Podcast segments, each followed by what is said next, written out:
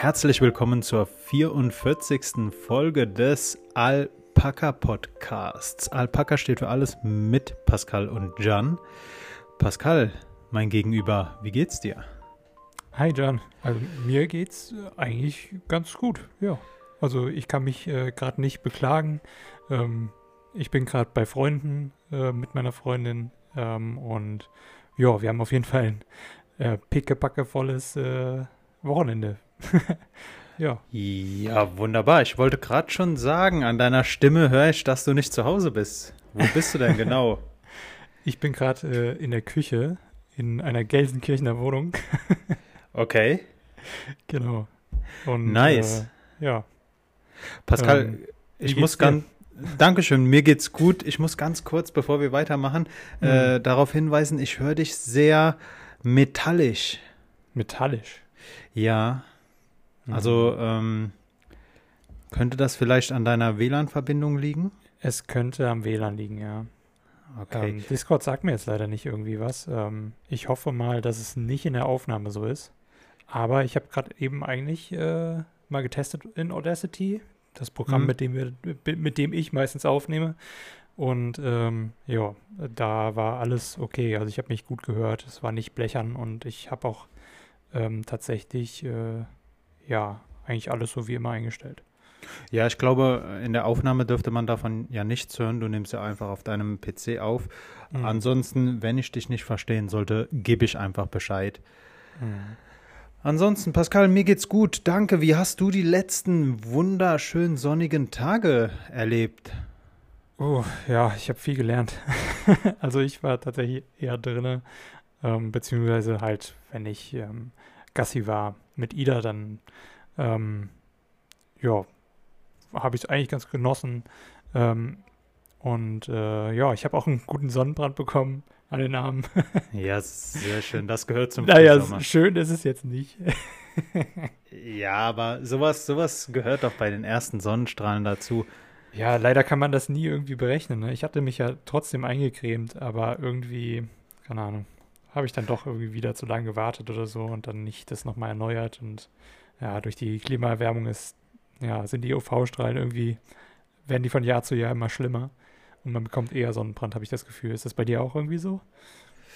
Ähm, ich war nie der Typ, der sehr darauf geachtet hat, sich einzugrämen, aber äh, spätestens 2013, als wir zu dritt in die Staaten geflogen sind, mhm. habe ich gemerkt, dass ich mich doch regelmäßiger eincremen sollte, mhm. weil ähm, ja, ich bin nicht immun gegen UV-Strahlung. da kann aber, niemand von freisprechen, glaube ich. Aber Pascal, erinnerst du dich, als wir, zumindest war es bei mir so, als ich jünger war, war ähm, mhm. UV-Löscher waren damals ein viel größeres Ding als heute. Mhm. Gibt's die noch? Sind die noch ein Ding? Ozonlöcher oder was? Oder? Ozonlöcher, genau, keine UV-Löcher, Ozonlöcher. Ja, es gibt auch noch das Ozonloch über Australien, wobei das schon sehr stark geschrumpft ist. Ähm, einfach weil halt auch gerade dieser FCKW-Stopp damals ja auch kam und ähm, ähm, man halt so diesen Stoff nicht mehr benutzt hat. Also diese freien Kohlen, Kohlenwasserstoffoxide oder wie auch immer, schlag mich tot. Ähm, ja. Krasse Geschichte genau. eigentlich, ne? Dass wir Gase in die Luft sprayen, auslassen, die mhm. unsere Atmosphäre so kaputt machen, dass sie ein Loch hat. Ich meine, so die Atmosphäre ist das, was unseren Planeten lebenswert macht. Ja. So, ja. Ganz, ganz interessante Sache. Naja, wir pumpen ja immer noch äh, Stoffe in die Luft, ähm, wie auch äh, diese Woche wieder äh, bekannt wurde, viel zu viele von den Stickoxiden, die ja auch die Umwelt zerstören. Also Pascal, ja, aufgehört haben wir nicht damit. Äh, vor ein paar Jahren, das, das möchte ich ehrlich zugeben, dachte ich mir so, die ganzen Modellierungen, die ganzen hm. Vorhersagen, was den Klimawandel angeht, ich, ich habe nie gezweifelt, dass es einen, Wieder, äh, einen Klimawandel, menschengemachten Klimawandel gibt. Aber ich habe mir gedacht, hey, ein bisschen mal so auf die sein. Bremse, ja, ein bisschen mal ja. auf die Bremse drücken, so, so mhm. schlimm kann es doch nicht sein, denn wenn es wirklich mhm. so wäre, dass wir so kurz davor stehen, unser äh, CO2-Budget aufzubrauchen und dann ähm, die Möglichkeit besteht, dass unsere Welt sich um 1,5 Grad erwärmt. Erstmal 1,5 Grad so ist auch so eine abstrakte Zahl, die du als junger Heranwa äh, Heranwachsender nicht wirklich wahrnimmst. Aber 1,5 Grad führen halt dazu, dass sich unsere Erde so weit erwärmt, dass dann erstmal Ökosysteme zusammenbrechen und was ähm, auch ein ganz großes Thema ist, diese Permafrostgebiete äh, da, besonders in Russland, mhm. die dann anfangen ähm, aufzutauen und die dann weitere CO2-Gase ja. rauslassen, so dass das alles zu einer Kettenreaktion kommt, die ja. unseren äh, Planeten nachhaltig schädigen können. Ja, und dann zum Beispiel auch Algen und äh, Korallen, die ja auch ähm, CO2 speichern ähm, und ähm, Fische, die halt eben irgendwie durch ihre Exkremente dann halt das CO2 in den Boden der Meere bringen quasi oder halt einfach durch ihren Tod, ähm, die, äh, wenn die halt, wenn es davon zu wenig gibt, dann äh, kann man da einfach nichts mehr speichern und so weiter. Dann mhm. äh, erwärmt sich halt noch schneller. Ähm, und das zerstören wir auch im Prinzip damit. Besonders Korallen, äh, so, ich kann jetzt nicht nachvollziehen, wie geschädigt Korallenriffe weltweit äh, wirklich sind. Aber Derbe. wenn man sich, wenn man sich mal anschaut, wie hm. krass die Größe von Korallenriffen oder die Anzahl von gesunden Korallenriffen gesunken ist, hm. das ist schon eine Zahl, wo ich, auch wenn ich keine Ahnung von der Thematik habe, wo ich sage, wow, das wirkt auf mich bedrohlich. Hm, ja, und es liegt ja auch nicht nur an, an der Fischerei beispielsweise, ähm, dass äh, die Korallenriffe halt durch Schleppnetze äh, wirklich Fußballplatzweise äh, ähm, kaputt gemacht werden. Ähm, beim Drüberziehen quasi dieser Schleppnetze, die eigentlich Garnelen und ähm, kleine Schrimps fangen sollen am Boden. Ähm, ja, sondern auch halt eben maßgeblich durch die Klimawerbung, ne? Ich habe mir Seaspiracy die letzte Woche angeschaut. Mhm. Die Doku hattest du mir ja mal empfohlen. Ähm, auch wieder die gleiche Reaktion wie immer. Ich habe mir die, also ich habe mir das Ganze angeschaut und die Zahlen, die da genannt werden, nicht nur die Zahlen, die Bilder, also generell ja. die ganze Doku ist echt krass gemacht. Ähm, mhm. die, die Eindrücke, die dort geteilt werden, schocken auf jeden Fall. Ähm, aber ich, äh, ich bin, ich ich weiß nicht, wie ich es ausdrücken soll. Ich bin nach der Doku, war ich so geschockt, dass ich hm. mir dachte so, hey, das Ganze muss man mal nüchtern hinterfragen. Also die Zahlen, die da genannt werden, die kommen mir auch wieder so enorm hoch vor. Also wie viel ja. Tiere, wie viel hm. Delfine, wie viel Haie, wie viel Tiere, die eigentlich nicht gefangen werden sollten, sondern einfach nur als Beifang dann sterben, die kamen mhm. mir so hoch vor, ähm, dass ich mir nicht sicher war, ob man da nicht doch mal nochmal nüchtern drüber äh, nachdenken hm. sollte. BBC hat da tatsächlich ähm, schon mal nüchtern drüber äh, gedacht und okay. ähm, hat das und äh, hat das kontrolliert und ähm, die meisten Zahlen stimmen tatsächlich. Nur bei beispielsweise Plastik ist es halt problematisch, ähm, generell auch einfach zu sagen, ja so und so viel Prozent des ähm, riesengroßen, gigantischen ähm, Plastikberges, der im Atlantik schwimmt oder generell in den Meeren ähm, halt schwimmt, ist von der Fischerei ähm, und auch dieses ähm, äh, die Zahlen zu wie viele Strohhalme irgendwie da drin sind und so weit äh, und so weiter kann man halt auch nur eher abschätzen. Man kann da jetzt nicht wirklich genaue Zahlen nennen. Also das sind immer Schätzwerte, ähm, die aber so ungefähr schon in die richtige Richtung tendieren. Ähm, da haben sie tatsächlich, hat BBC auch gesagt, ähm, vielleicht ein bisschen mehr zugespitzt, ähm, weil das auch nicht so unbedingt die Zahlen sind, mit denen Wissenschaftler halt eher so spekulieren, sondern wirklich dann schon eher auf der aktivistischen Seite. Und natürlich ist es halt auch ein Film von Aktivisten, mehr oder weniger für Aktivisten und halt eben zum Schocken. Und das tut der Film auf jeden Fall. Er schockt. Und ähm, das ist ja auch irgendwie wichtig da ähm, finde ich, so bei so einem Film.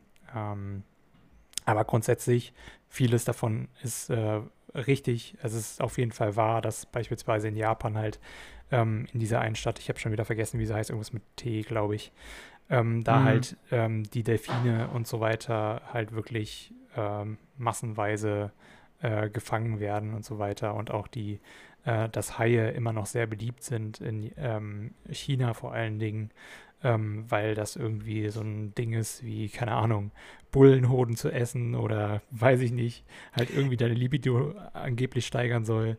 Ging es ähm, da nur, ging es da um die ganzen Haie oder nur um die Flossen? Das war mir es geht Moment. nur um die Flossen, ja, nur um diese Fins, also die aus dem Wasser rausgucken. Ja. Ähm, die sollen angeblich irgendein Hormon oder was auch immer ähm, dann haben, was äh, dich als Mann männlicher macht. So, mhm. ja, also so richtig dummer Bullshit. Und ähm, ja, genau, daraus machst du dann irgendwie so eine Suppe, wenn das getrocknet ist und so weiter. Und äh, ja. Genau. Was mich auch geschockt hat, also ich würde mal sagen, dass ich sehr gerne Fisch esse, aber jetzt nicht übermäßig viel. Also ich äh, mhm. komme ich glaube nicht, dass ich regelmäßig äh, Fisch esse. Aber ähm, was mich schon äh, auch ziemlich mitgenommen hat, waren die Bilder von diesen äh, Lachszuchtfarmen, wo die Lachse hm. In so einem kleinen Terrain schwimmen, dass sie in ihrem eigenen Kot sich bewegen und dadurch hm. auch äh, irgendwelche äh, Keime bekommen, irgendwelche Maden in äh, ganz, ganz uncoole Bilder, die da gezeigt ja, wurden. Ja, ja, du meintest diese irgendwie irgendwo in Asien war das, ich weiß nicht mehr wo. War es in Asien? Auch, ähm, wo sie es doch auch filmen wollten und äh, ich meine, es wäre in Asien gewesen oder Afrika? Keine Ahnung. Wo doch auch die, wo die quasi Außenzucht hatten, aber auch nicht wirklich oder so, ne? Meinst du das oder meinst du die Aquakulturen? Diese Aquakulturen, ähm, da, also im Gebäude, meinst du? es, äh, ich weiß nicht, ob es in Gebäude war. Ich meine, es war auf dem offenen Meer halt in so abgetrennten ja. Gebieten. Ja. Und mhm. ähm, äh, da wurden Fische gezeigt, die halt äh, offene Wunden ja, an genau. sich hatten. Ich, ich meine, das wäre irgendwo in Asien gewesen, wo sie okay. doch ähm, auch irgendwie äh, da jemanden gefragt haben, ob sie da irgendwie reinkommen können. Der hat gesagt, nee, mach das bitte nicht. Ähm, wir werden hier quasi wie Sklaven gehandelt, äh, gehalten und äh, machen hier Zwangsarbeit und wenn uns jemand erwischt, dann sind wir dran und dann werdet auch ihr dran, so im Prinzip. Mhm. Ähm, mhm. ja. Äh, ansonsten fand ich halt auch noch krass zu dem Thema Aquakulturen.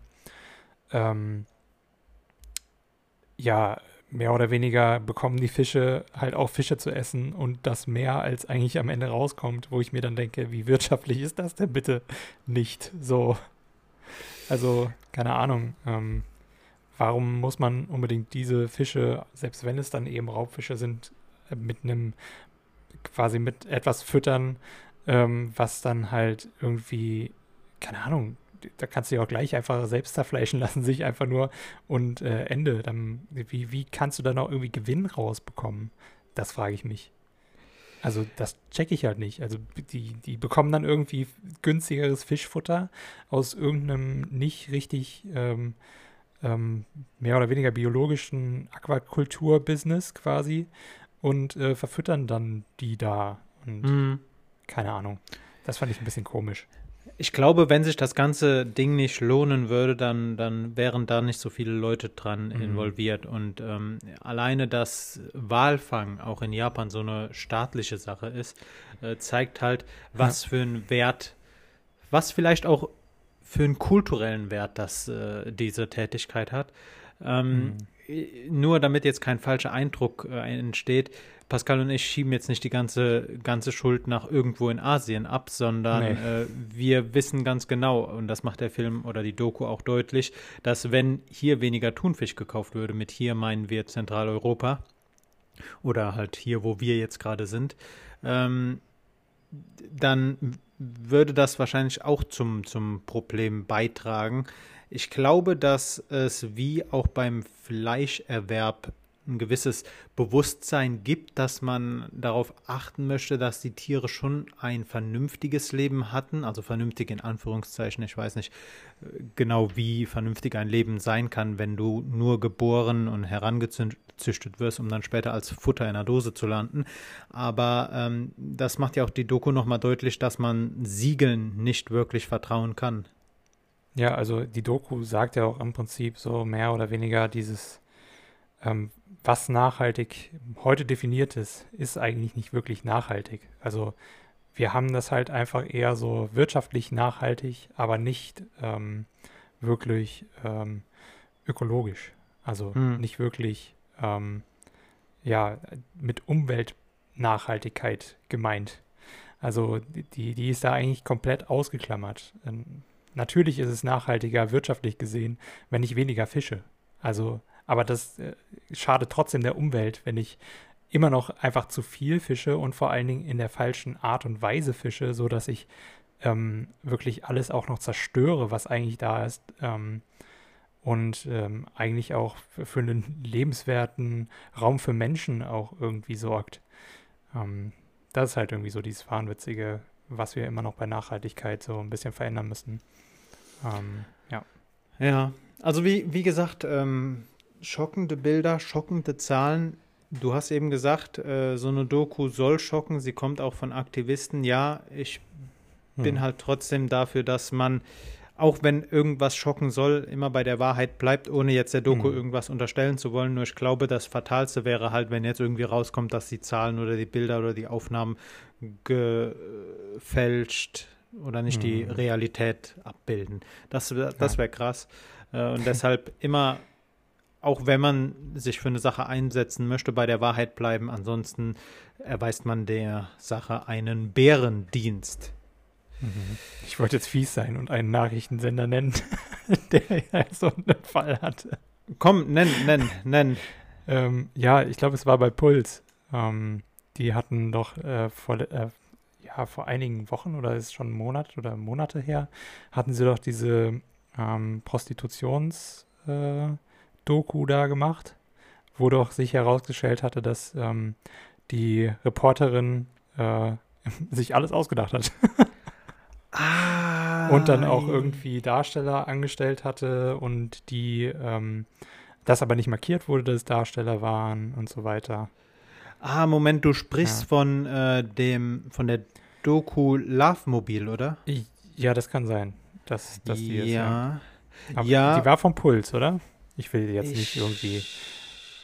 Ich weiß nicht, ob die von Puls war. Ich glaube, die wurde von der Regisseurin äh, selbst produziert, aber hm. irgendein Sender hat die dann äh, gekauft oder sowas. Oder hm. äh, ich weiß nicht, wie genau da der finanzielle Background aussieht, aber naja. ähm, die, die Dame hat auf jeden Fall auch die Sendeanstalt, die dann den Film äh, abgekauft hat, auch belo ja, also belogen, weiß ich nicht, aber sie hat halt auf jeden Fall nicht deutlich gemacht, dass es sich bei äh, den Darstellern um keine echten Personen handelt. Also ja. keine, ja.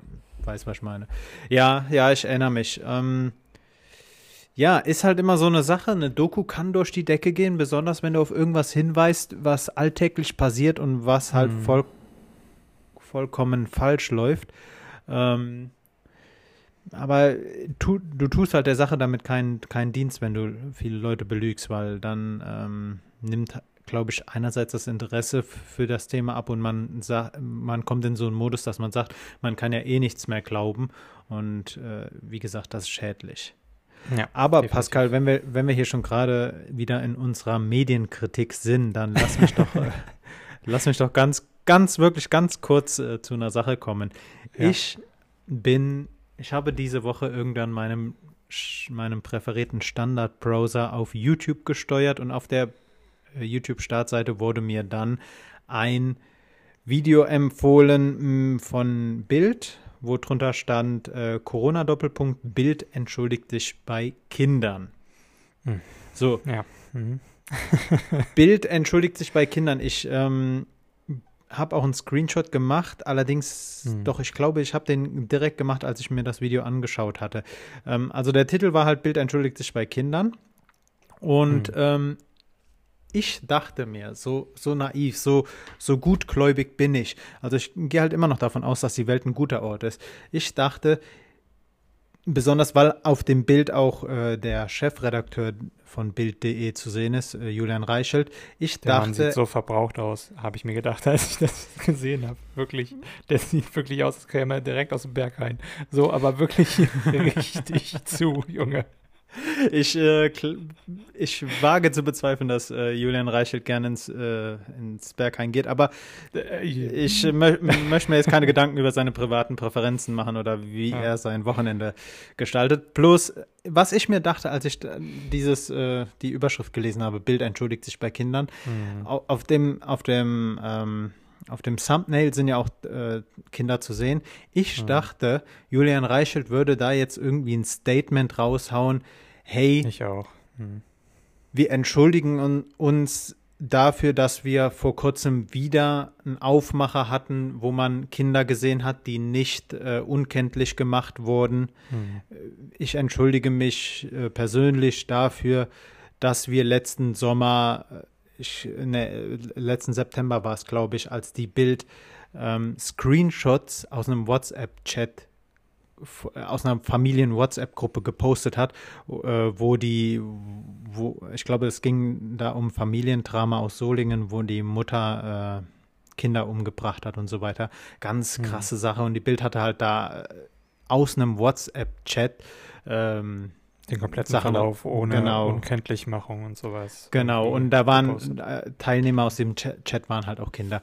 Und das war halt schon krass. Die Bild hat da auch, glaube ich, eine äh, Reaktion, eine Reaktionswelle wurde dann, ist dann dadurch losgegangen, womit auch die Bildredaktion nicht gerechnet hat. Das habe ich in einem Podcast gehört von äh, zwei Journalisten der Bild, die ich, die ich mir gerne anhöre.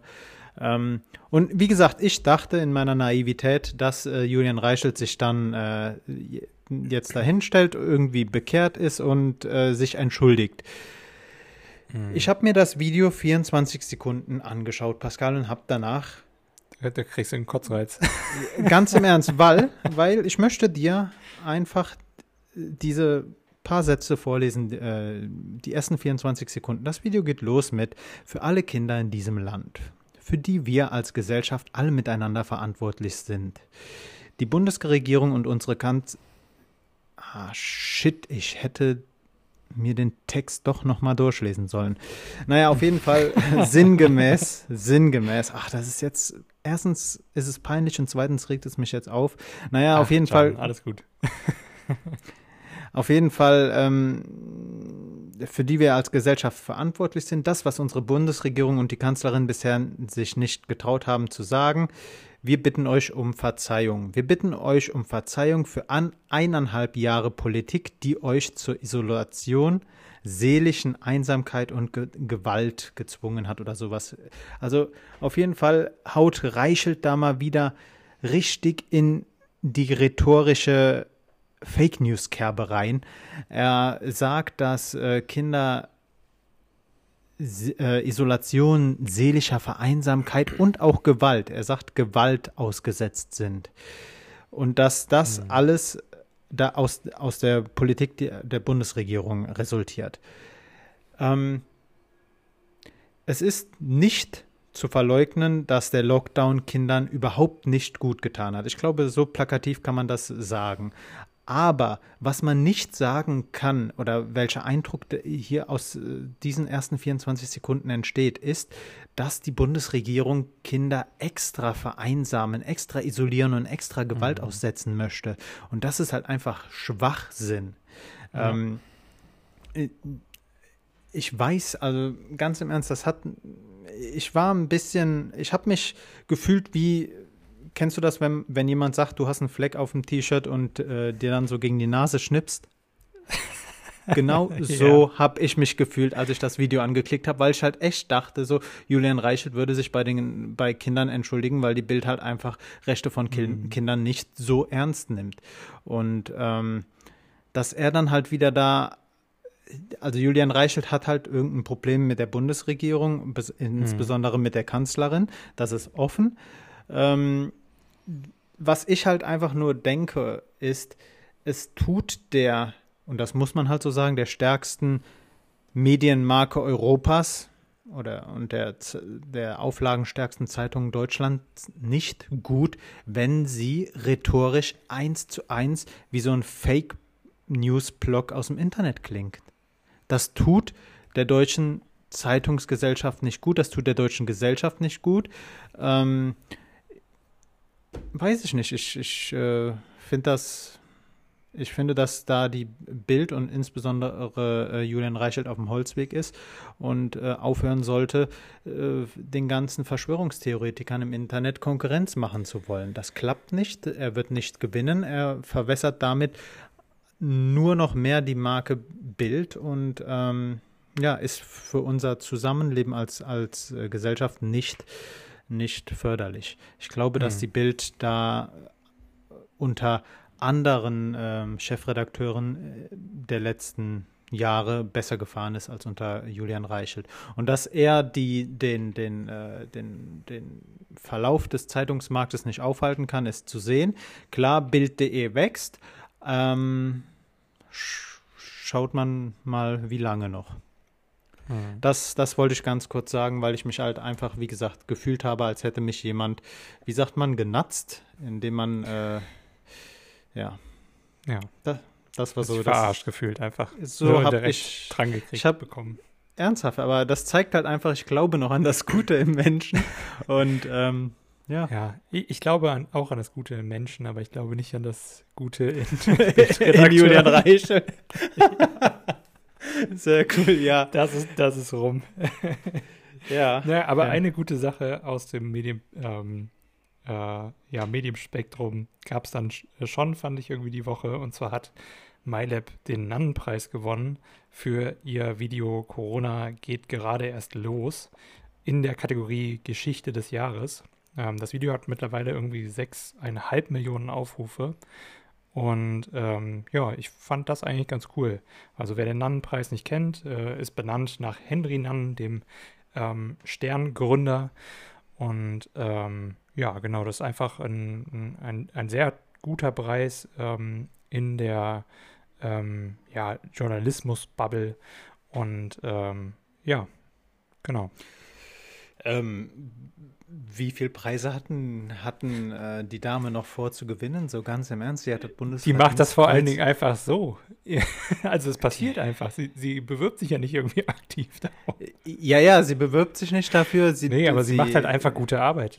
Und das, das sollte belohnt werden, ne? Also wirklich. Ähm, ich finde halt so als Wirtschaftsjournalistin ist sie halt wirklich einfach Bombe. Sie ähm, versucht da wirklich ähm, immer sachlich zu sein und immer wirklich ähm, das auch allen Menschen nahe zu bringen. Also sie, sie benutzt ja auch ähm, mehr oder weniger einfachere Sprache, um es halt wirklich auch ähm, äh, nicht Akademikern beizubringen, was da in der Wissenschaft abgeht und so.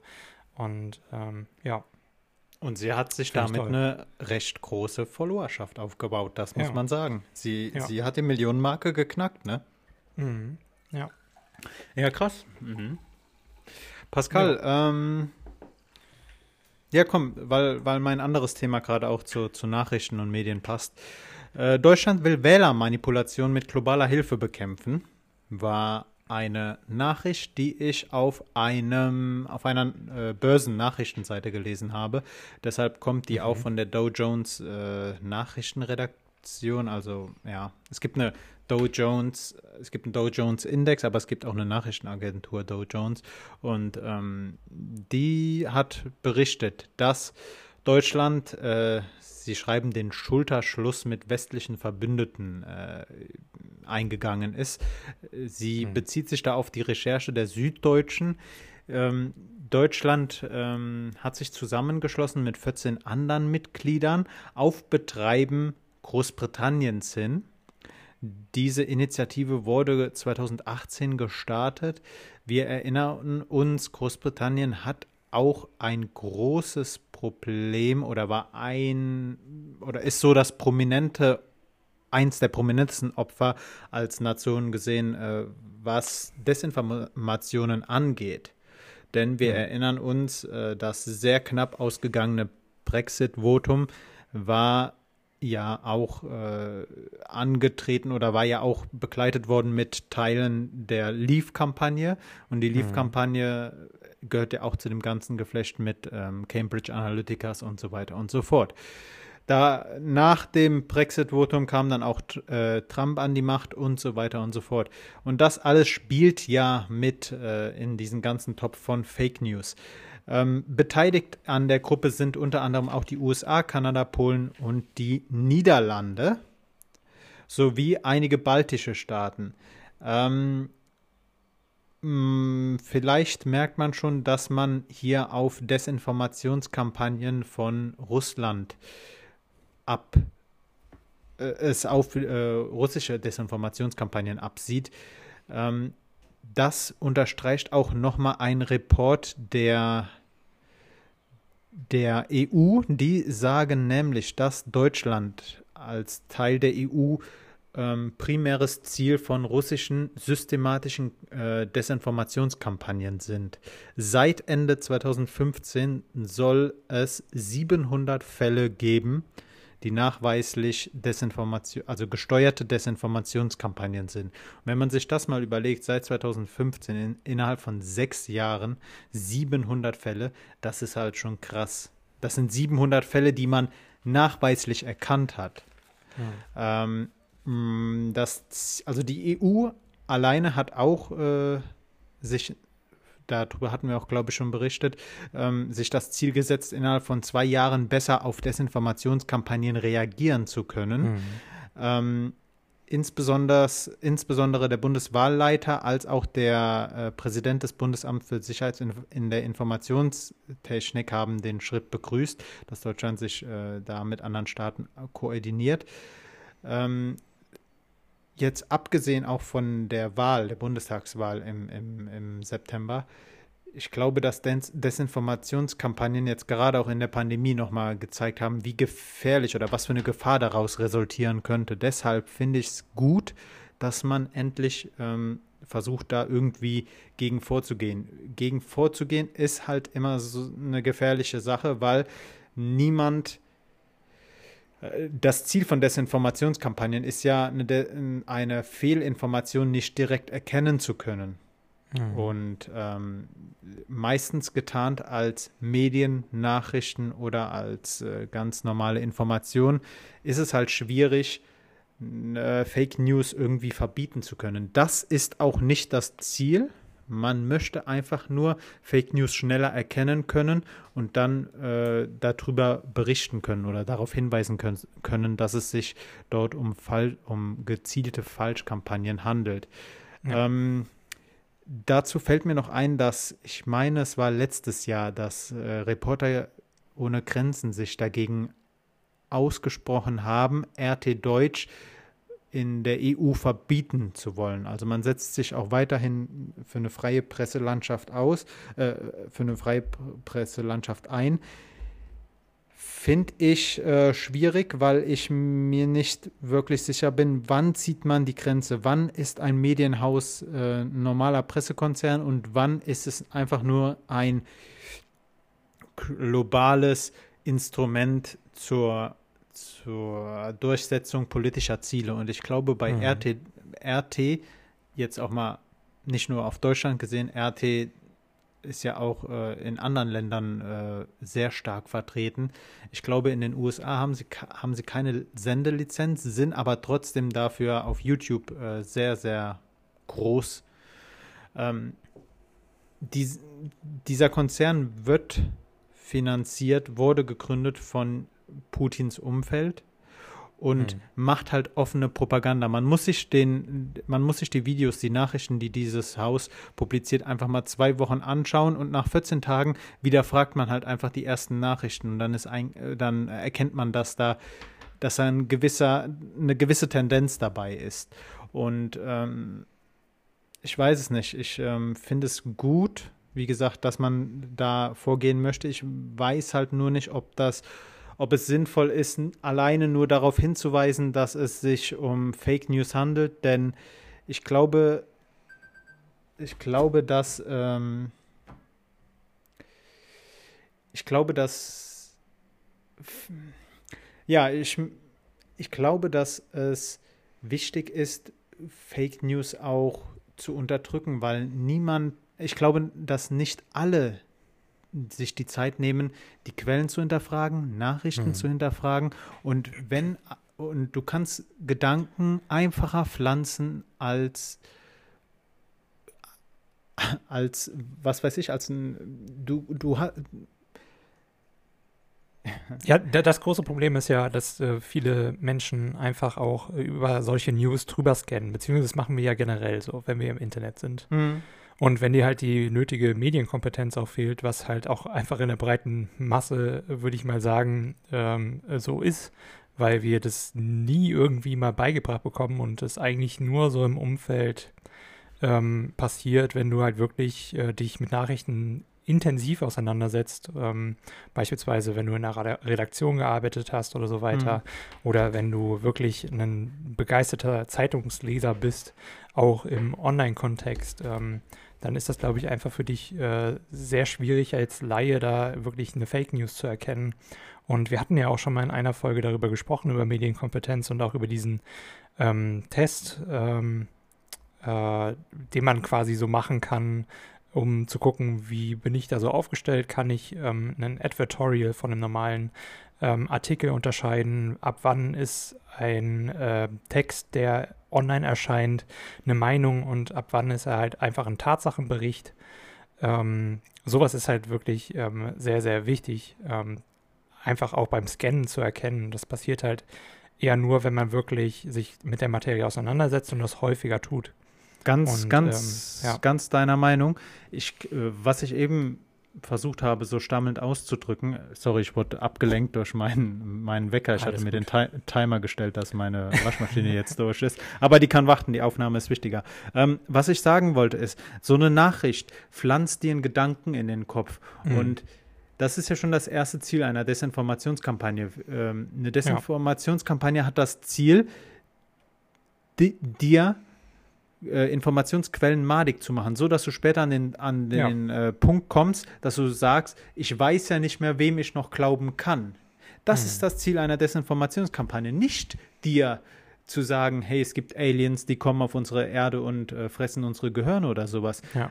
Einfach dieses, diese, in dieses Vakuum zu kommen, zu sagen, ich weiß nicht mehr, was wahr ist. Das hm. alleine reicht ja schon. Und ähm, wir dürfen auch bei Desinformationskampagnen nicht immer von zentralen Stellen ausgehen. Desinformationskampagnen mhm. sind in Zeiten von sozialen Medien auch ganz gut machbar, indem man äh, sich Trollarmeen aufbaut und dann irgendwelche Hashtags trenden lässt. Ja, oder halt Videos einfach im Kommentarbereich, ne? Das ist ja oh, so gerade auf YouTube, gut, ja. Facebook oder sonst irgendwie was, das ist einfach so toxisch und einfach so ähm, an der Realität vorbei, was da drunter kommentiert wird, dass du dir manchmal glaubst, in welchem Film sind die gerade und ähm, was denken, was denken die sich halt einfach dabei? Und das sind halt zu, äh, oftmals entweder einfach nicht nur verblendete Leute, sondern wirklich einfach strategische Kampagnen, die dahinter stecken um halt ähm, bestimmte politische Richtungen oft ähm, einfach runterzumachen und zu sagen, hier, nee, das ist einfach absolut grund, abgrundtiefe Kacke, die die da machen. Hier der und der, der macht das richtig. Und das sind dann halt oftmals irgendwie entweder ähm, wirklich Autokratien ähm, wie Russland eben, ähm, die dahinter stecken oder halt einfach auch äh, rechtsextreme oder äh, linksextreme Gruppierungen von mir aus die dann halt einfach da äh, nur Hasswelle schieben und ähm, ähm, dadurch, dass die äh, Kommentare halt auch meistens emotional aufbauschend sind, gehen sie dann halt auch ziemlich nahe. Und da wir uns auch immer äh, gerne eher negative Sachen merken, ähm, ja, ähm, und die halt mehr ins Gewicht fallen, so ähm, ist das halt mega kritisch zu sehen. Und ähm, da muss man halt eben auch aufpassen. Deswegen wird es, glaube ich, auch irgendwann keinen Ausweg mehr daraus geben, Kommentare entweder komplett wegzulassen auf den Plattformen, mhm. was natürlich dann irgendwie wieder der, ähm, ja, mehr oder weniger so ein paar Systemen, die halt äh, momentan existieren wegen der Suchmaschinen und so weiter, nicht ähm, äh, förderlich ist, ähm, also marketingtechnisch, aber das kann man auch gerne mal einfach ähm, ja, rauslassen. Und äh, oder halt eben ähm, die Kommentare zu moderieren, wobei ich da auch nicht gerne ein Kommentarmoderator wäre. Also ähm, da bist Ach. du ja dauerhaft stupide am Löschen oder halt am Schreiben von wegen, hier hast du die Richtlinie nicht beachtet. Da kann man sich auch einfach mal irgendwie einen politischen Text beispielsweise bei Zeit Online ähm, äh, anlesen quasi und dann mal die Kommentare drunter lesen, wie oft da einfach steht, dieser Kommentar wurde gelöscht, weil er gegen die Nutzerrichtlinien verstößt oder weil er einfach nicht sachlich war, bleiben Sie bitte sachlich und so weiter, steht dann da oft. Und das mhm. sind dann teilweise wirklich komplette Threads, die dann halt einfach da unten ähm, nicht mehr zu lesen sind, weil die halt einfach nur Schmumpels dahin geschrieben haben, ähm, der halt absolut unwahr ist oder einfach nicht sachlich. Wie, wie ja. du schon gesagt hast, Desinformationskampagnen kommen in so vielen verschiedenen, nicht erkennbaren Formen vorbei. Das geht auch, das fängt noch nicht mal in der Kommentarspalte an, das fängt an beim Like-Dislike-Verhältnis. Ist es eigentlich Zufall, ja. dass ja. jeder Beitrag äh, mit jemandem von der AfD ein positives Dislike-Verhältnis, äh, ein Like-Dislike-Verhältnis hat, im Gegensatz zu einer Nachricht, wo ein Politiker einer anderen Partei äh, zu sehen ist? Also ich glaube nicht. Ähm, ansonsten Memes. Memes eignen sich ja auch wunderbar, das hat man im amerikanischen Wahlkampf gesehen, als mhm. äh, Mittel, für, als Instrument einer, De äh, einer Desinformationskampagne. Also von daher, ähm, ich weiß nicht genau, ob es sinnvoll ist, einfach nur darauf hinzuweisen, dass eine Nachricht äh, eine Falschkampagne ist, weil auch dieser Meldung muss man wieder glauben. Hm. Und ähm, zu Zeiten, wo man eh dem Staat, der Regierung, den Medien eine schlechte Intention unter, äh, un, zusprechen möchte, ja, ist es, ist es fraglich, ob so ein, so ein Hinweis äh, da hilfreich ist. Ähm, mhm. Andererseits weiß ich auch nicht, was man sonst machen sollte. So, man kann ja nicht Medienhäuser verb verbieten, das widerspricht. Nee, das, das, das ist halt einfach ein Langzeitprojekt. Das, wir müssen halt irgendwie mal anfangen, auch in Schulen einfach wirklich Medien und politische Bildung halt nochmal ein bisschen höher anzusetzen und da mhm. wirklich auch Kompetenz auszubilden in den ähm, jungen Leuten, weil in den Alten, ganz ehrlich, da kannst du es jetzt auch vergessen, wirklich. Ähm, das meine ich jetzt nicht böse, aber da ist es halt einfach so, die sind halt teilweise, vor allen Dingen, wenn die schon Ewigkeiten in diesem ähm, Kreislauf der, äh, dass die Regierung macht nur Kacke und die sorgt sich gar nicht um mich und ähm, was halt einfach an vielen Stellen einfach nicht stimmt, sondern da bist du dann halt einfach nicht mehr quasi zu retten. Dann kannst du auch mit, ähm, wenn du da Bildungspakete im Prinzip bekommst, so äh, kostenlose, und ähm, dich dann halt in Medienkompetenz und sowas ähm, ähm schulst, ähm, kannst du da auch nicht irgendwie äh, noch was reißen in, bei denen. Sondern du musst halt jetzt erstmal quasi für die nächsten 10, 20 Jahre, 30, musst du halt mal ein Programm aufsetzen und äh, das den ähm, Jugendlichen und Kindern beibringen. Mhm. Weil, ja, wie gesagt, wenn du einmal in dieser Bubble drin bist, du kommst fast nicht raus. Das ist genauso wie wenn du einmal plötzlich irgendwie, keine Ahnung, zu lange ähm, bei, unter Rechtsradikalen geweilt hast oder so. Ähm, oder in einer Terrororganisation warst, da ganz tief drin warst, die ganze Zeit irgendwie in dieser ähm, äh, in dieser Sphäre da rum existiert hast und äh, denkst, ja, alle sind böse und alle müssen so und so eingeteilt werden und wir sind die geilsten und die anderen sind alle dumm, ähm, dann ähm, kommst du halt ultra schlecht raus. Natürlich muss es auch Programme geben, die dir da helfen, wenn du Hilfe suchst. Also da gar keine Frage. Ich sage jetzt nicht irgendwie, es sollte beispielsweise keine ähm, Gruppen geben, die äh, beispielsweise Extremisten oder halt eben auch ähm, Querdenkern irgendwie wieder in die Realität verhelfen, ähm, sondern halt ähm, wirklich eher der Fokus aber gerückt wird auf, ähm, ja, schult die Leute direkt dann, wenn, wenn sie es noch, wenn es halt noch möglich ist, ähm, wenn sie halt noch in die Schule gehen und das noch halt irgendwie äh, ja, verarbeiten können irgendwann ist es halt wirklich einfach dann manchmal zu spät. Ist natürlich nicht bei allen so, bei Gottes. Vollkommen. Äh, ähm, ja. Du, du hast auch gerade Terrororganisationen angesprochen, auch wenn wir beide jetzt hier Terrororganisationen nicht mit irgendwelchen Personen, die jetzt äh, denken, Corona sei erfunden, gleichsetzen wollen. Nee. Äh, eine gewisse, gewisse Parallelen sind aber zu erkennen, denn auch mhm. Terrororganisationen versuchen, dir eine gewisse Schablone für ein Weltbild aufzulegen. Und ähm, jemand, du hast eben gesagt, äh, Personen wieder zurück in die Realität zu nehmen. Ich glaube, wenn du die Realität verlassen hast, dann bist du zu sehr, sehr vielen sehr schlimmen Taten imstande. Und mhm. äh, genau das ja. gilt es zu verhindern. Und ähm, ja, wie gesagt, Desinformationskampagnen hier im Podcast schon oft besprochen und ähm, auch, ja, Mil Desinformationskampagnen sind ein militärisches Instrument. Also von daher. Mhm Ja, ähm, das, das, gehört im Prinzip zur, als, als mehr oder weniger Cyberwaffe mit dazu. Ne? Mhm. Also mhm. mittlerweile Cyberwaffe. Früher war es halt, natürlich gab es das auch schon, Desinformationskampagnen durch Flyer und so weiter, aber heute nimmt das halt noch mal krassere Ausmaße einfach durch die Digitalisierung. Im Kalten Krieg hat die Sowjetunion ähm, Journalisten gekauft im Westen und in den USA. Äh, ja. um dann, um dann Artikel zu verbreiten, die, die, die eine gewisse Nachricht transportieren sollten. Mhm. Ist ja heute einfach alles effizienter und weniger nachverfolgbar. Ich meine, heute mhm. einen Journalisten in eine Redaktion einzuschleusen oder sich halt eine Trollarmee aufzubauen. Ähm, ja, heute sind das halt einfach teilweise auch Computer Bots einfach wirklich. Also die sind, das sind nicht mal Menschen unbedingt dahinter. Mhm. Ähm, da ist dann vielleicht nur ein Programmierer, der das dann halt auf die Beine gestellt hat. Oder eigentlich musst du dafür wirklich nicht äh, krasse Programmierkenntnisse haben, sondern nur ein bisschen Netzwerkkenntnis und ähm, äh, Kenntnis, wie man halt so einen Bot äh, quasi einrichtet. Ähm, Programm, Programme gibt es wirklich genug da draußen, die das äh, können. Auf jeden Fall.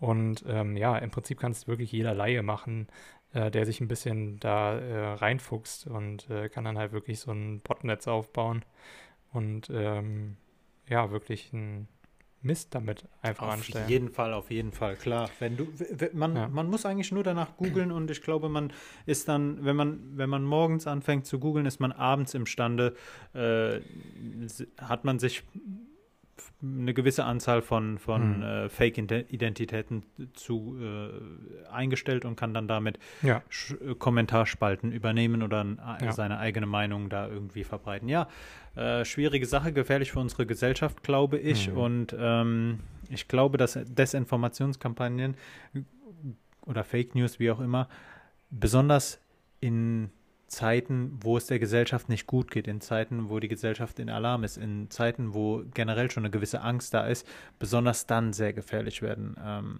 ja. Und ich denke, dass, da zeigt die Corona-Pandemie mit all ihren Folgen auch, äh, dass das stimmt und dass wir gut darauf achten sollten, äh, wie sich die ganze Sache entwickelt. Aber ich bin optimistisch, dass man da irgendwas auf die Beine stellt und ich bin oder ich bin schon mal optimistischer gestimmt, dass das schon mal im, immer öfter äh, zum Thema politischer, politischer Diskussionen wird. Mm, ja. Pascal, hast du ein anderes, vielleicht schöneres Thema? Ich habe ein anderes, vielleicht schöneres Thema, tatsächlich. Und zwar habe ich mir die Woche ein Video angeguckt ähm, von Jensen Harris. Jensen Harris, ich weiß nicht, ob du ihn kennst, -mm. Ähm, ist eine große Persönlichkeit, ein Entwickler ähm, der, der Microsoft ähm, und war auch maßgeblich daran beteiligt, ähm, Windows 8 aufzusetzen. Und ähm, ja, er hat ein Video ähm, auf YouTube geteilt, das äh, heißt Why I Killed the Windows Startup Sound. Und zwar gibt es halt tatsächlich seit Windows 8 keinen Startsound mehr. Ähm, bei Windows. Ich glaube, ähm, Apple war da schon ein bisschen früher und hat gesagt, hier der Sound stört. Deswegen haben wir ihn nicht mehr, beziehungsweise es kostet auch einfach zu viel, da wirklich jemanden ähm, einzustellen, der uns den Sound immer macht. Ich glaube, das waren so um, ungefähr die Begründungen, die, glaube ich, ich meine 2011 oder so. Ich habe es mir jetzt leider nicht ähm, genau aufgeschrieben, also nagelt mich darauf nicht fest, aber ähm, da gab es dann bei Apple schon keinen Sound mehr bei den MacBooks. Auf jeden Fall ähm, bei äh, Windows war es erst bei äh, Windows 8 der Fall. Warum das Ganze so ist, erklärt er halt eben in diesem Video. Und ähm, man muss dazu sagen, am Anfang war das wirklich ein zentrales Element bei Windows. Ähm, grundsätzlich äh, war es halt schon seit den Anfängen der Computer wirklich irgendwie so, dass man ähm, auch bei den ersten IBM ähm, äh, ja, Platzhirschen quasi ähm, damals noch so einen Startup-Sound hatte, der halt wirklich absolut abgrundtief kacke war ähm, und sehr, sehr ätzend. Ähm, man hat dann über die Jahre hinweg natürlich ähm, auch immer mehr ähm, äh, ja, da hinein investiert in die ganze Sache, um dem Benutzer halt mehr Features zu bieten. Vor allen Dingen, weil man halt eben in ähm, Spielekonsolen und so weiter schon weitaus bessere Sounds gehört hat. Und die wollte man natürlich auch in den PC bringen. Und ähm, dann ähm, entstanden halt Soundkarten und so weiter, die das dann eben ermöglicht haben, dass man mehrere Lautsprecher anschließen konnte. Nicht mehr einfach nur Mono-Output, sondern auch Stereo und so weiter und so fort. Und ähm, dann eben ähm, mit Windows 95 kam dann so der erste Star äh, Startup-Sound ähm, beim Bootvorgang. Und ähm, ich weiß nicht, den letzten, den ich, an den ich mich noch erinnern kann, ist, glaube ich, der von Windows 7 oder Windows Vista, dieses Düdüm, Düdüm mhm, oder so. Mhm. Ja. ja. genau, ich da ging mir auch gerade durch den Kopf. Ja, genau. Und ähm, auf jeden Fall ähm, wollten sie das auch tatsächlich gar nicht ähm, entfernen bei Windows 8. Das Problem war nur, dass Jensen Harris an einem Abend ähm, ja weiter an, an Windows 8 arbeiten wollte ähm, weil das halt wirklich einfach anstrengend war. Ähm, damals wollte man ja auch das erste Surface rausbringen mit Windows 8 und man musste das ganze System auf einen ARM-Prozessor ähm, eben draufspielen, der im, im Prinzip ähm, Prozessor, RAM und Grafik mehr oder weniger in einem war. Ähm, und ähm, da äh, war, waren halt auch mal Nachtschichten angesagt. Und er hatte gerade seine Tochter ähm, ins Bett gebracht, äh, so schildert er, und ähm, hatte jetzt Angst, den Laptop anzumachen. Weil Krass. hätte er ihn angemacht, wäre ja dieser Startup-Sound gekommen, weil den äh, konnte man zwar ausstellen, aber er hat es halt jahrelang nicht gemacht. Ähm, und äh, ja, dann hat er halt eben am nächsten Tag äh, den Startup-Sound rausnehmen lassen. Und ähm, ein anderes Team, das dafür zuständig war, zu gucken, wie man diesen Prozess des Hochfahrens optimieren kann, hat ähm, tatsächlich an dem Tag bzw. in dieser Woche ähm, ja entschieden, verschiedene Sachen, die wirklich unnötig sind, rauszunehmen komplett oder, ähm, oder eben ähm, ja mehr oder weniger erst nach dem Bootvorgang ähm, hochfahren zu lassen bei Bedarf. Eins davon war leider die Sound ähm, Einstellungen beim Bootvorgang. Und das hatte Jensen Harris leider nicht bemerkt. Und so war es dann eben so, dass äh, die, das Team ähm, äh, das komplett weggeschmissen hatte, also wirklich komplett gelöscht, äh, weil sie dachten, okay, Jensen hatte halt irgendwie was ähm, rausgeholt, was jetzt nicht so wichtig ist, das können wir wegschmeißen. Und äh, Problem war dann, dass äh, der Sounddesigner für den neuen Sound für äh, Windows 8 ähm, schon mehrere Stücke quasi komponiert hatte, ähm, dann auf Jensen zukam und sagte, hier, wir, wollen wir nicht mal ein Meeting machen? Ich habe hier so ein paar Sounds rausgearbeitet, ähm, lass uns das doch mal hier äh, angucken. Wollten sie halt den Sound einfügen und das ging halt nicht, weil eben dieses komplette System nicht mehr da war. Und äh, irgendwie haben sie es dann nicht mehr hinbekommen, äh, wirklich das hineinzuprogrammieren, weil es halt einfach ultra schwierig war, ähm, diesen Startup-Sound, warum auch immer, da wieder reinzubekommen. Ähm, beziehungsweise, was halt auch problematisch war, als sie es dann so ein bisschen geschafft hatten und den ähm, Rechner dann hochgefahren hatten, beziehungsweise die Tablets, ähm, ja, war der Bootvorgang halt sehr verlangsamt. Schon allein nur durch den Sound ähm, um eine Sekunde. Und das ist halt so für die User Experience, ähm, also für ähm, das Erlebnis des Benutzers beim ähm, Hochfahren schon ein kritischer Punkt. Also wenn du im Vergleich dann beispielsweise zum iPad oder sowas oder zu anderen ähm, Geräten dann äh, dieses angesehen hast, war das halt schon wirklich ein, ein kritischer Punkt, warum man es dann doch wirklich die ganze Zeit rausgelassen hat. Ja, und das so, so eine kleine Geschichte wollte ich einfach nur mal loswerden. Wirklich ähm, in, schöne Story. Ja, in seinem Video zeigt er dann tatsächlich auch noch, ähm, beziehungsweise sagt er tatsächlich auch noch, ähm, dass er demnächst wohl auch den Sound ähm, spielen wird in einem weiteren Video, äh, der eigentlich hätte für Windows 8 beziehungsweise auch Windows 10 hätte kommen sollen. Das finde ich noch irgendwie ganz interessant, was sie da, da wohl gemacht hätten. Ob das irgendwie ein bisschen besser ist als so das, der, dieser letzte Sound, den ich noch in Erinnerung habe. Auf jeden Fall schaut euch das Video ähm, mal an, wenn ihr da irgendwie Interesse habt. Ähm, ich habe es jetzt nur mal grob zusammengefasst. Äh, das Video geht irgendwie 15 Minuten oder so. Also ist durchaus vertretbar, finde ich. Ähm, sein Kanal heißt einfach Jensen Harris. Ähm, und das Video Why I Killed the Windows Startup Sound.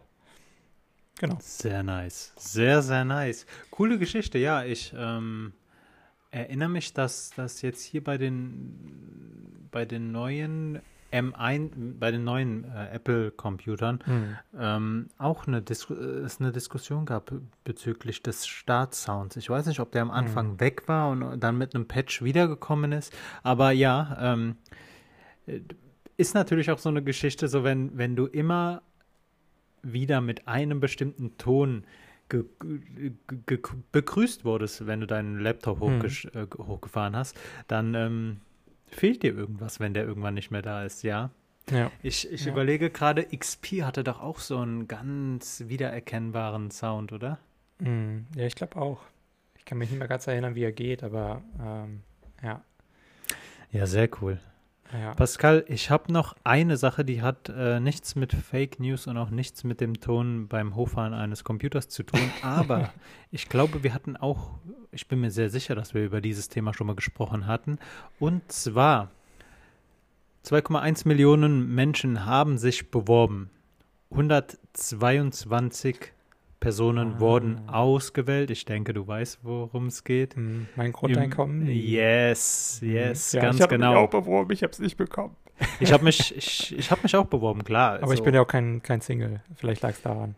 Also irgendwie ähm, ja, sind ja jetzt wohl die Singles erstmal dran. Und vollkommen, ja, vollkommen richtig. Ähm, es, gab, es gab ein paar Kriterien für die Auswahl. Du musstest äh, in einem Ein-Personen-Haushalt leben. Mhm.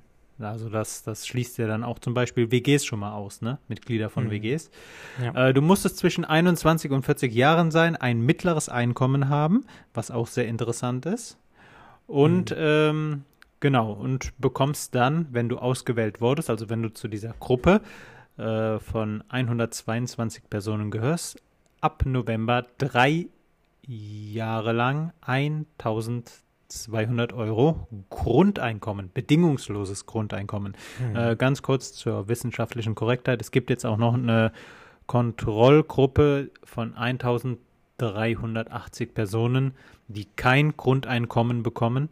Mhm. Ähm, und bei, man wird dann halt schauen, welche Effekte hat das Grundeinkommen auf die Entwicklung der Personen. Mhm.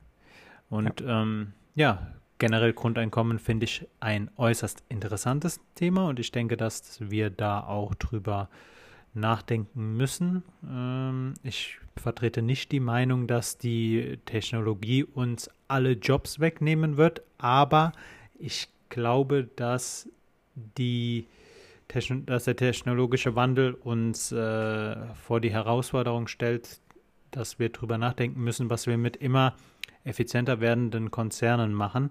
Und mhm. ähm, genau, wir müssen, also ich bin froh, dass, dass jetzt äh, dieses Ding mal anges angestoßen wurde, dieses Projekt, diese, diese Untersuchung. Und äh, bin gespannt auf die Ergebnisse. Es gab ja jetzt ähm, schon mehrere Sachen, mehrere äh, mehrere Untersuchungen. Ich glaube, das letzte war Finnland, das über ein Jahr Obdachlosen äh, ein Grundeinkommen gestellt hat und geschaut mhm. hat, welche Effekte da rauskommen. Man möchte sich allerdings von vorherigen Untersuchungen, äh, von vorherigen Studien unterscheiden, indem man hier diese Studie drei Jahre lang laufen lässt. Und ähm, ja, das ist schon. Ich, ich finde es auch richtig, dass es halt wirklich ein bisschen längerer Zeitraum ist und ähm, man dann ähm, ja, mehr oder weniger ein bisschen zuverlässigere äh, Daten bekommen. Vor allen Dingen, weil es jetzt auch immer noch in einem Pandemiejahr startet, ähm, kann man daraus dann vielleicht nochmal ein paar Schlüsse ziehen, auch wenn es natürlich jetzt ein bisschen bergauf geht. Aber man weiß ja nie, was da noch kommt, ob da jetzt nochmal eine neue Welle kommt, etc. Ähm, ob das auch so alles hinhaut mit Öffnungen und so weiter und so fort. Und ähm, ich denke, das wird auf jeden Fall in der Statistik auffallen, ähm, egal wie es kommt. Und ähm, ja, ich bin auch gespannt, was die Menschen dann damit machen, ob sie dann eher mehr ähm, ihre Hobbys auch ähm, verwirklichen, daraus vielleicht ähm, einen Job kreieren oder, oder, oder, halt eben auch ehrenamtlich eher arbeiten gehen werden. Ähm, ja, also ich bin mhm. da wirklich äh, gespannt und äh, finde das äh, Thema auch mega cool. Also wirklich. Ich, ich finde den Gedanken gut, dass kein Mensch Angst um seine Existenz haben sollte und ja. ähm, Finde ich, find ich wirklich interessant. Vor allen Dingen, ich, ich finde halt auch irgendwie an dem Grundeinkommen, wenn es halt bedingungslos für alle ist, ähm, es hat mehr den Touch von Generationengleichheit. Weil jeder mhm. bekommt das, dasselbe und es ist nicht so, die Jugend arbeitet für die Alten. Ähm, was mhm. ja momentan so dank der, ähm, des derzeitigen Rentenmodells in Deutschland so der Fall ist, beziehungsweise nicht nur in Deutschland, sondern quasi fast äh, überall auf der Welt. Ähm, ja, und ich denke mal, gerade das würde in Deutschland definitiv dem demografischen Wandel ein bisschen entgegenwirken und ein bisschen mehr Entla für ein bisschen mehr Entlastung für ähm, alle und äh, eben auch den Einzelnen ähm, da draußen sorgen und ein bisschen, ja, man kann ja auch einfach dieses komplette Geld theoretisch nutzen, um sich dann halt eben noch mehr ein finanzielles Polster ähm, zu erstellen. Ja? Mhm. Also man muss ja nicht alles ähm, nur mit Mieten, äh, also man muss ja nicht quasi seinen Lebensstandard dann sofort ähm, hochsetzen, wenn man plötzlich 1200 Euro ähm, ja, geschenkt bekommt im Prinzip. Ähm, also da haben ja irgendwie Kritiker immer Angst, dass es dann irgendwie die Leute total abdrehen. Und ähm, das finde ich immer ein bisschen sehr, sehr, sehr übertrieben. Das werden auf jeden Fall einige machen. Aber das sind halt die schwarzen Schafe, die es immer überall gibt. Ähm, finde ich halt. Ähm, Mich interessiert ja. mehr, abseits jetzt von den Personen, wie, wie die Personen sich verhalten, mich interessiert mehr, wie wirkt sich das auf unser Wirtschaftssystem aus? Wie, wie, wie kommt ein Wirtschaftssystem System damit klar, wenn auf einmal alle Bürger 1200 Euro im Monat ja. bedingungsloses Grundeinkommen haben. Es könnte natürlich gefährlich sein. Ähm, guckt man sich beispielsweise die Schweiz an oder so im Vergleich zu Deutschland. Die Leute verdienen mehr, müssen aber natürlich dann auch plötzlich utopische Preise bezahlen für einen Döner oder so. Mhm. Und man mhm. denkt sich so, warum? Wieso macht ihr das denn so immens teuer? Ihr könntet so ein geiles Leben haben, weil ihr importiert doch die Kacke meistens auch irgendwie aus anderen Ländern, in denen es für euch ein Pups quasi an Wert äh, ist. So, also im Gegensatz zu dem, was ihr da in eurem Land erwirtschaftet, etc. Ähm, also da, das geht mir einfach nicht in die Birne, warum man dann gleich immer die Preise so exorbitant erhöhen muss, wenn sie doch eigentlich äh, ja äh, nicht überhaupt nicht so viel wert sind. Ein Döner sollte keine 15 Euro kosten. wenn, wenn, wenn, wenn wir Plakat, äh, Plakat irgendwann mal zur, zur Bundestagswahl machen, dann, dann steht auf, auf jeden Fall Alpaka. Ein Döner sollte nicht mehr als 15 Euro kosten. Pass, da, versteh ich, da verstehen wir mit unserem Namen. Ähm, ja. Ja, wie, wie gesagt, also Grundeinkommen, ein ganz, ganz interessantes Thema, aber man muss sich da halt ein paar Fragen stellen. Natürlich die Frage der Finanzierung, wie, wie kann ja, man es einsetzen wie, ähm, und ähm, wie, also wäre es möglich, mhm. dass eine Nation in einem, in einem internationalen Währungssystem so eine Maßnahme alleine einführt oder müsste das dann mhm. äh, kontinental äh, ja, da, ich glaube halt irgendwie so, das Ding ist, wenn es halt eine Nation alleine macht, dann äh, wird man sehr schnell äh, mehr oder weniger auch neidisch darauf sein, ähm, weil sich die Personen dort ziemlich schnell dann eben ähm, viel leisten können plötzlich. Ähm, und das glaube ich auch äh, öfter dann auf Kosten der anderen Länder geht. Also das müsste man dann, wenn, glaube ich, EU-weit ähm, vereinheitlichen, dass quasi die EU dann äh, daraus mehr oder weniger stärk, gestärkt vor, vorgeht. Ähm, also ich denke, da muss man schon ähm, mit allen dann ähm, ja einhergehen und ähm, sich da irgendwie verständigen.